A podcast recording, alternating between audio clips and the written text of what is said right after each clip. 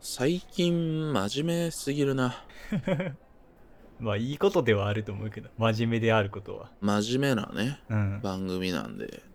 いいんだけど、ちょっとポップさに欠けるなと。結構硬い内容が多かったかな。うん。今回は、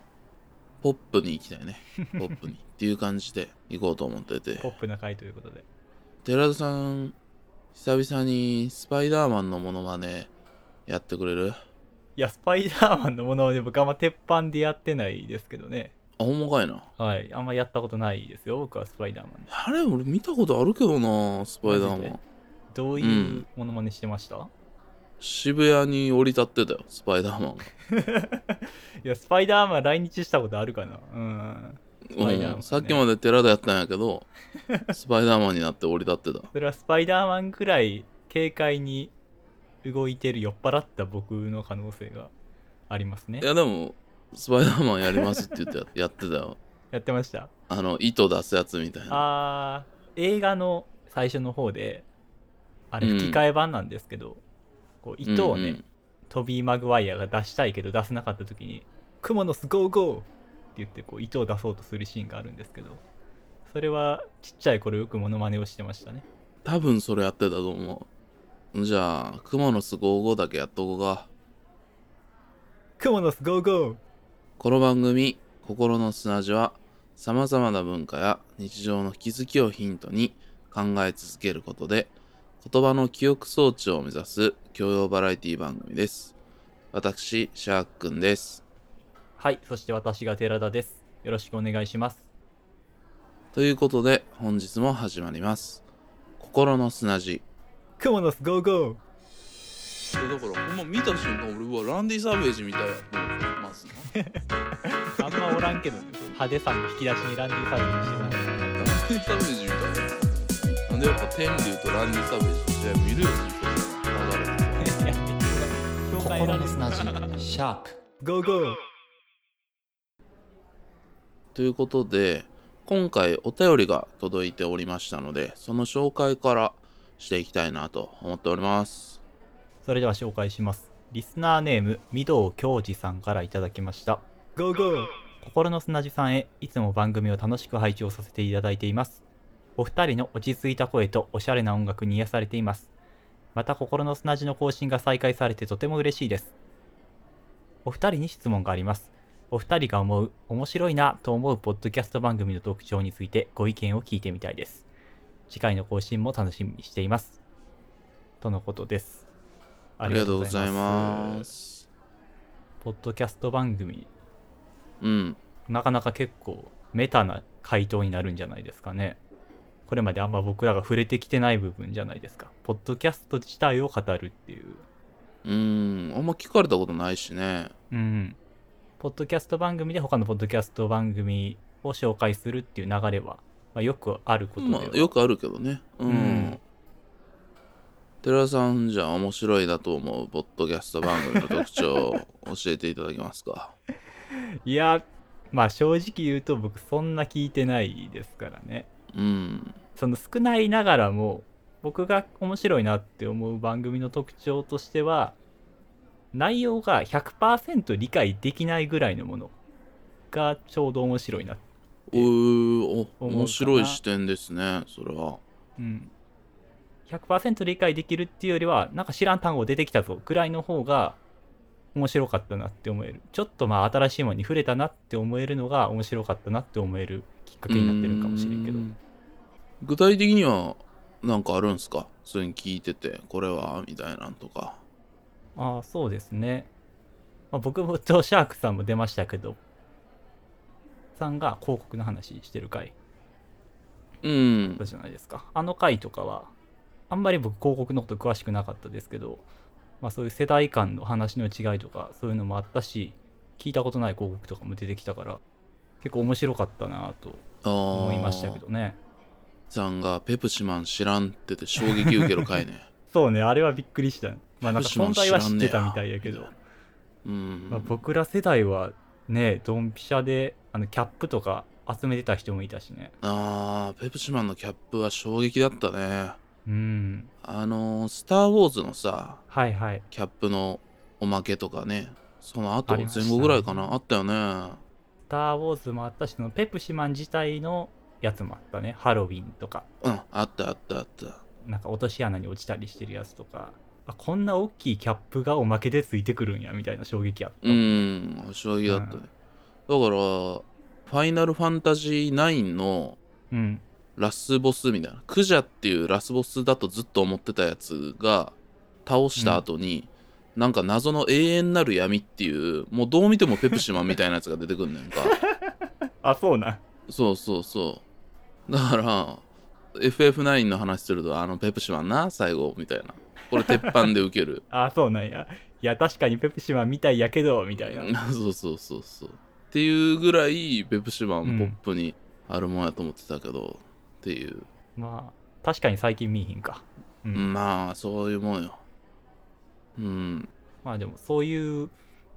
結構自分の知らないジャンルの話。まあでも、広告ぐらいやったら、ある程度自分も知ってる要素もあるじゃないですか。そういうバランスが半々ぐらいのもんとかが面白いかなと思いますね。ああなるほどねうん。そうね僕も特徴って言われると難しいなでもどっちかというとうん。減点方式みたいな感じで聞いちゃってるとこもあるからなあ、そう。まず完璧な、なんかイメージがあって。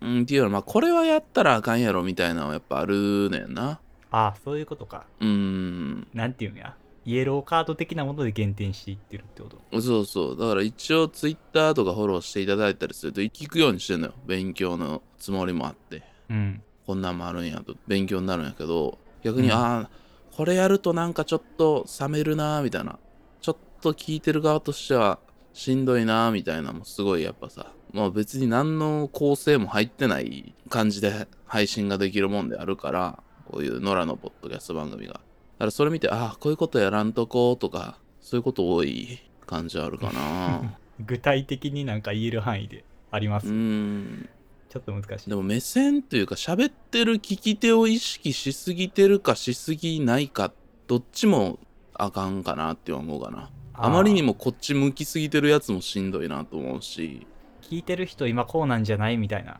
うんあんまりこう聞いてる人を意識しすぎてるのはちょっと冷めるなみたいなうもんか、ーんっていうのもあるし逆にマジでゼロなんもちょっとしんどい普通に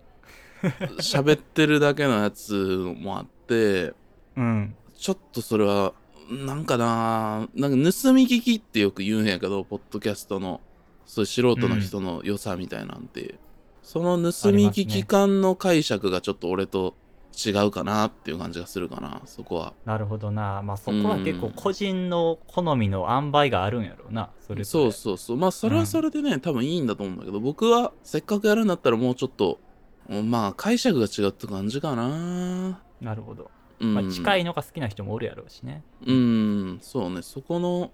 まあ、立場の置き方みたいなんが、まあ、逆にちょうどいいところはすごい面白いなって思うかなうーんあんまり僕考えたことなかった視点ですうねそれはんまあ、そういう意味で言うと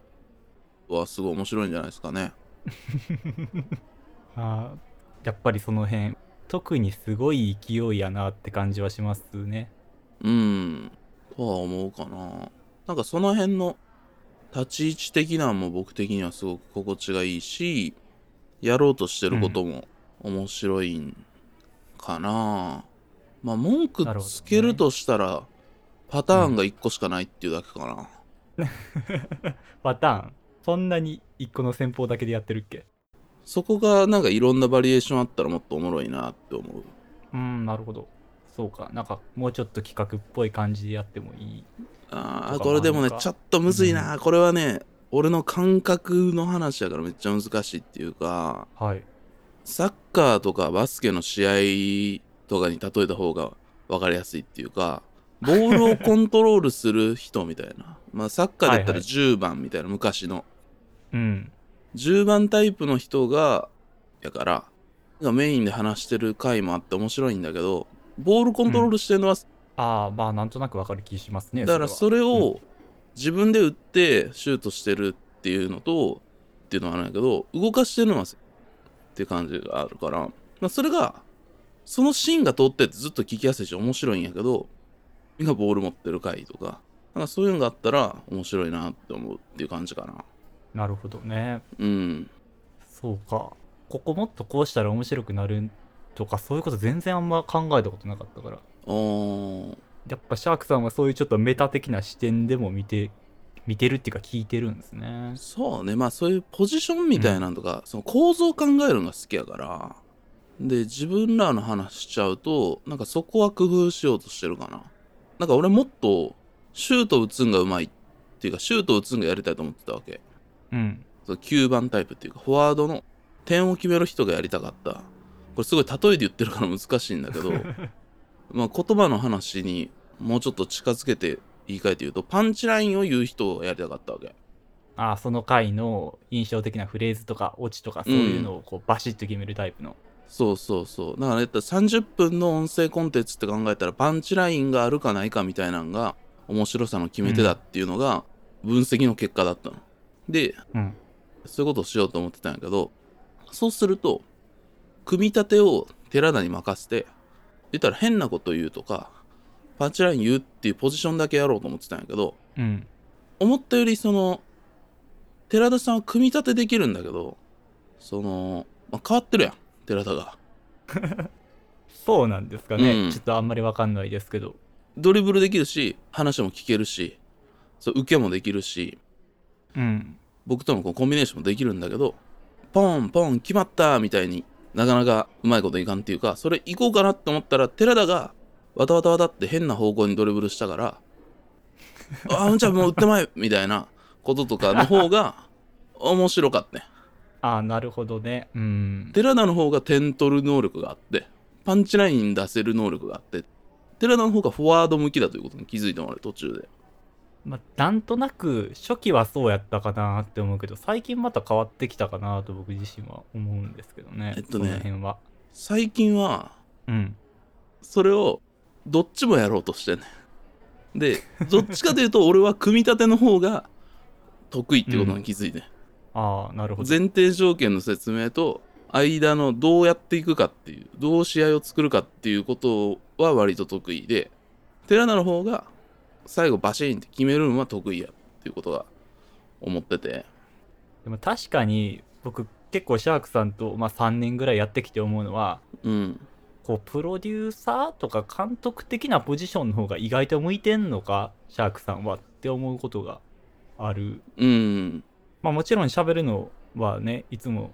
うまいし、リードしてもらってるところはあると思うんですけど、なんかそれ以上になんかこう人を立てて、プロデュースとか監督してみる立場に行っても面白いんちゃうかなっていうのは結構感じますかね。いやーそうやねまあここ砂はプレイヤー兼そういう組み立て、まあ、試合の組み立て兼そのポッドキャストとしての組み立てみたいなのが楽しいからだから、うんじゃあ今日はもうシュートしか打たんとこうとか組み立てだけやって全部寺田がシュート打ってもらおうとかもっと後ろの方いいよとかまあなんかいろいろポジションもそれぞれエピソードごとになんとなく想像してやってるんやけどうん。まあそれが楽しいからいいんやけど。でもわかる、その寺田が今言ってくれたように、どっちかというとそういう構造にしかあんま興味がないとこがあるから、俺がプレイヤーとして例えば面白いエピソードトークしたいとか、そんなんないっていうかね。そうなんやな。でもうんエピソードトークっていうのも、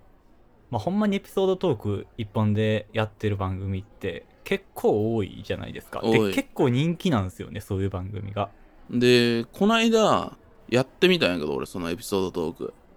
でたらめっていう回を配信してるんやけど、はいはいはい。その回ね。うん。あれはそのいろんなエピソードトーク番組の分析してみて、うん。なるほどなっていうその話の打点みたいなのがあってみたいなこう受けるやつが分かったわけメソッドがコツ掴むの早すぎん。どういうこと、そのポッドキャストのツイッターとかで感想が飛びやすい、受けるエピソードトークのパターンみたいなのがあるということに気づいたわけよおーでそのメソッドで1回30分やってみたらどうなるんかなっていう実験やったんやけどうん。やっぱその通りになるなまあ、復活一発目でやったっていうのもあって、まあ、受けは良かった印象はあるな、確かうに。んうん。ね、そのエピソードトークの受けるポイントみたいな知りたいんですけど。そそれはもう研究していただいて研究あそうんう、うん、まあでっかいガーが出てくるとかぐらいしかちょっとわかんないですけどね蜂ねあれでっかい虫俺にはカマキリに見えたけど蜂ねあでも虫は引き強いかもしれへんなやっぱりそんなことじゃ ないよ 違ういや虫はね最近やっぱ虫ってでも話盛り上がるよな結局いやそんなことないよそれめちゃめちゃなこと言ってるいやよ今虫が普通な人ってあんまりおらんから虫って大体好きか嫌いかやからなんやかんや話盛り上がるっていうのはあるかもなめちゃめちゃなこと言ってんなまあそこかなと思いましたけどうんまあまあまあそうあ のいや多分そこは一切考えてなかったねあ違ううん心の砂地ところは変わり西部八木沢から目黒く手広く低速無故障もさらってくとく走り続け合う闇だべのごとく大翻落者大婚約者大丈夫用語集もあるから思考回路はまるで目黒仲間とロールこの下目黒我が城としようが野良ポッドキャスターにだけ現れる現象として例えば「荒さ」「何々な男女」とかうん自分たちを形容する言葉が番組名にめっちゃ入りがちやねん確かにこれの現象めっちゃ興味深いと思っててで多分何するってなった時にじゃあこういうやつらが喋ってますっていうことをそのまま番組名にしちゃおうっていうことだと思うねんなうんううんんそうですねやっぱりサムネとかもないし情報を伝えるのにタイトルで伝えなあかんっていうのはかなりあると思うんですうよ、ーん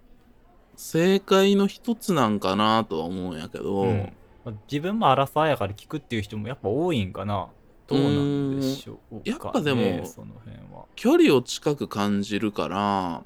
やっぱ自分に近いものみたいなものの方が聞きやすいんじゃうお客さんとしてはなるほどねうんうーんそういう感じなんやなと思僕自う分よでもし一人でポッドキャストやるんやとしたら一人で一からポッドキャスト考えるんやとしたらどうどういいうう番組にするかなってちょっと考えたことあるんですけど全くそういうなんちゃらな男とか荒さとか入れようとは思わなかったですねん、うん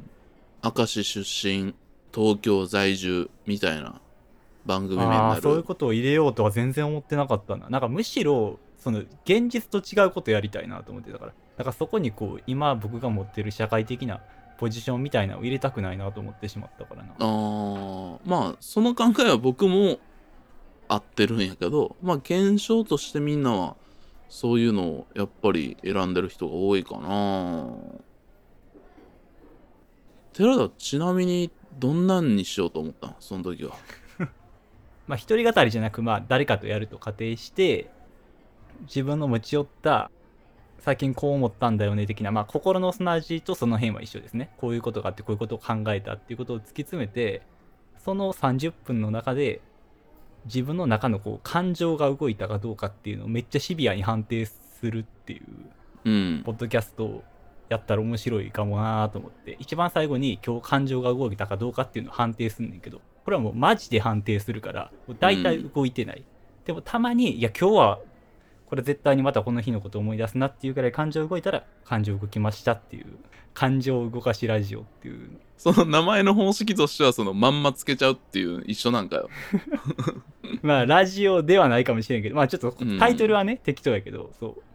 う。うーん、そうね、必殺感情動かしみたいな。いやおかしいやろそれはちょっと面白そうやんそれ必殺感情動かしまあでもそのそのまんま感情を動かすっていう言葉を入れた方がおもろいかなと。なるほどねまあでもやっぱまんま入れた方が強いはあるよなうん。まあインパクトはあると思うけど。コピーとかでももうそのまま言っちゃうっていう方法はまああるもんね。まあそれを選択するっていうのは賢いしいいんだろうな。なんかでも僕はね、心の砂地ってね、まあ劇団みたいなイメージなんよ。言葉的 に。まあちょっとそういう感じするね。確かにね。うん劇団心の砂地って言われたらなんかちょっとしっくりくるな。そうそうそう。っていう、まあそれこそバンド名をつけるっていう感覚でつけてるんやけど、だから、うん僕の方が門外観のとこから来てる名前の付け方ってことなんやなっていうのはすごく思うんだけどね。そうそうそう。だからタイトルとかもやっぱ、僕は その公演タイトルみたいな感じでつけてるのよ。エピソードの名前を。結構考えるし、大事にしてるんやけど、なんかそこも全部言っちゃった方が聞きやすいんやろな、本当は。まあ、引きは強いかもしれないですよね。こうんういうこと話しますっていうことを書いてるやつの方が、まあ分かるねんけどな。でもみんな賢いからやっぱちゃんと最適化するんやろうな。そのポッドキャスト聞いてみようかなって思った人が、うこんう。スワイプした時に、心惹かれるのはめちゃめちゃシンプルに何話してるか書いてあって、自分たちがどういう人間であるかっていうことを示してる方が、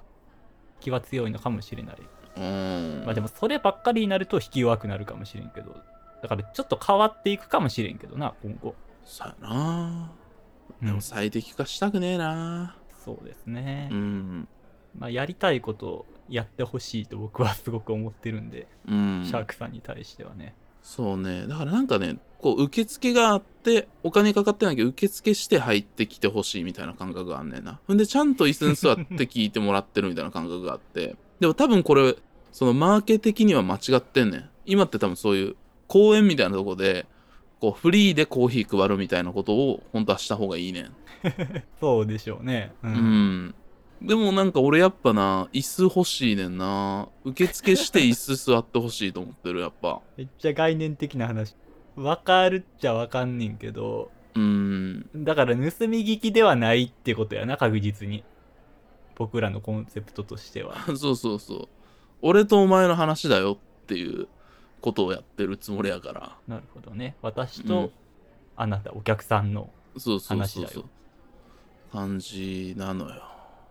まあでもなかなか古いんやろうな。そういう、そういうコンテンツっていう考え方が古いんだろうなと思うんだけど。うーん。大事にしてるっていうか。あの、最近なんでこの話毎回するんやろうって思うんやけど。小津安二郎がいろんな映画撮らないんですかって言われた時に、うん。やっぱ僕は豆腐屋だから、豆腐しか作らないって言ってるのよ。うん。ちょっと解説が欲しいですね。うん。だから、小津安二郎っていうのは、松竹の家族をテーマにした映画しか撮ってないのね、生涯。うん、うん。いわゆる。ゆる松竹映画とされる映画の方しか作ってなくて、例えばそういう黒沢のような、ああいうエンタメ作とかは撮ってないわけよ。なるほど。一貫したスタイルでやってると。うん。だからその、豆腐屋さんだから豆腐を。だから僕は豆腐っていうのをずっと作ってるから、そら、豆腐しか作んないですよっていう。ああ、豆腐以外のものは求められても作れないよ。 うん。作らないよっていうことね。そうそう。でも、ほんで僕は豆腐だけ作りたいわけじゃないんやけど、たまには豆腐作りたい時もあんねんけど、ここ多分最近の3回ぐらいは豆腐作ってる。けど、ちょ ややこしくなるって豆腐連呼したらまず豆腐がどの状態かわからんからシャークさんの多分僕にとっての豆腐っていうのは、うん哲学みたいなもんだろうね。ああまあなんとなくわかるかもう、うんん、自分の心の奥底にある大事にするものみたいなことに向かっていくものそれをいろんなか、まあ、角度はいろいろあれどそこに向かっうてん寺だとこう対話していくっていうのが多分僕が心の砂地やってる豆腐を作ることなんやけどうんでもこう豆腐だけ作りたいってわけではないオズが言ったように うんちょっとそのフレーズ面白すぎるけどたこ焼きとかうん そういうこと家系ラーメンとかも作りたいし結構こってりしたの作るなうん。チョコバナナとかも作りたいかな。でも、店でそれを出すっていうことは譲りたくない。まあ、それがさっき言ってたこうこうチケットを買ってお客さんは客席で聞いてほしいみたいなう部ん。分、がこう店で出すっていう、うん、こと。だから、心の砂地っていうところの、に来て出すもんは毎回違うかもしれんし、そういう豆腐を出す時もあれば、そういう唐揚げとか出す時もあるし、唐揚げやけど見た目は、中身豆腐みたいな。ビーガンメニューみたい なこれ一番やりたいかも。ビーガン一番やりたいかもしれない。ややこしくなるっていうの比喩が比喩が話したいことを超えてきすぎてるからまあ、でもそのわ分かるよ正直ねその、うんこういうのの皮かぶってるけど中は全然違うことみたいなそう、豆腐っていう。自分の中にある大事な何か。だから、パスタやけど、豆腐。そ れは。なんか多分僕が映画とか何見てもそういうもんを、これふんじゃ何が豆腐なんだっって思いながら見てるみたいなとこが多分あってうん。 まあだからそういうことしたくなるんだろうな何が豆腐なんだそのやっぱり真意作り手の真意うがん肝というか、まさしくそうですこうちゃんと味わえるようには気をつけていきたいなっていうのはコンテンツに触れた時に常に思うことではあるし、まあ作品とかねお互い特集する時とかは絶対そこは意識してやってるよね多分おう互いんそうねだから屋台で出してくれとか店構えんとその手売りで売ってくれ握手しながら売ってくれって言われるとちょっとそこは考えるとこある なそれがどういう状態なのか分からんけどそのポッドキャストとしてこれはまあそれぞれ解釈で 言っていただいたらなとは思うんですけどまあでも入りやすい店にはしたいなと思うしいやこれから見て出す人みたいになってるからね今うーんそこは本当にでもちょっと入りにくそうに見えんだろうなじゃあシャークさんにとってイベントとかはどういう感覚なんですか あれはだから屋台よほんまに屋台やってますやんじゃあいやでもうん一日やん一日あーうんどうしてもこう一緒にやりたい友達とかとあやるイベントなんやったらやっとった方がええなっていう感覚よーなるほど一緒にやりたいこう一緒に作りたい限定メニュー出す時はうんまあ、限定で1回だけ屋台やるかっていうぐらいのそれはまああ1年に1回2回ぐらいはあってもいいかなと思います よまあなるほどねまあわかでりましたも出すのは豆腐ですけどねその場その場合は完全に豆腐を出すことになる完全に豆腐うんだから去年やったイベントも完全に俺はあせっかくやから唐揚げ出してくれるんかなって多分思ってたと思うんやけ ど俺は豆腐出したつもりあそううん、あの完全に視覚化されたうん心の砂地をやりましたね、去年のイベントではあそうそうあれそれこそ豆腐作ってる俺っていうのを見せるっていうエンタメですよ一応俺の中ではそうですね、うんまあ、ただ映像化すると、うあのん、パワーポイントがあるので僕がいらなくなるかなりの問題点がありました けどまあそこはそうほんま人力で寺田がこうですねって言って見張ってる時間とかさいろいろこううん豆をこう選んできたりって寺田がやってるはずなんやけどあれちょっとミスはミスだったねちょっとあれはひよったね俺がねいやまあ楽しかったけどねうんあれは確かにあのいつものここ砂ではないな確かに俺の頭の中を見せてるからうん、うんまあ確かに豆腐であったことは確かただうんそんなんで今日は以上かなまあ、ポップな回ということでね、はいポ豆ッドキャストについ腐ての回でした語りましたけどははいい、というわけで、心の砂地は引き続きお便りをお待ちしております。すべての宛先は、kokoronosuna.gmail.com、心の砂 .gmail.com までよろしくお願いします。もしくは、Spotify、Apple Podcast など、各配信サービスのエピソードの詳細に載っている Google, Google フォームからお願いします。Apple Podcast やレビュー評価も絶賛募集中です。ぜひともよろしくお願いします。ツイッターでの投稿は、ハッシュタグ KOKOSUNA、ココスナです。よろしくお願いします。ツイートしていただく際には、エピソードのリンクも貼っていただけると嬉しいです。また、本編で出てきた固有名詞などは、ノートに応募集がありますので、そちらもご覧ください。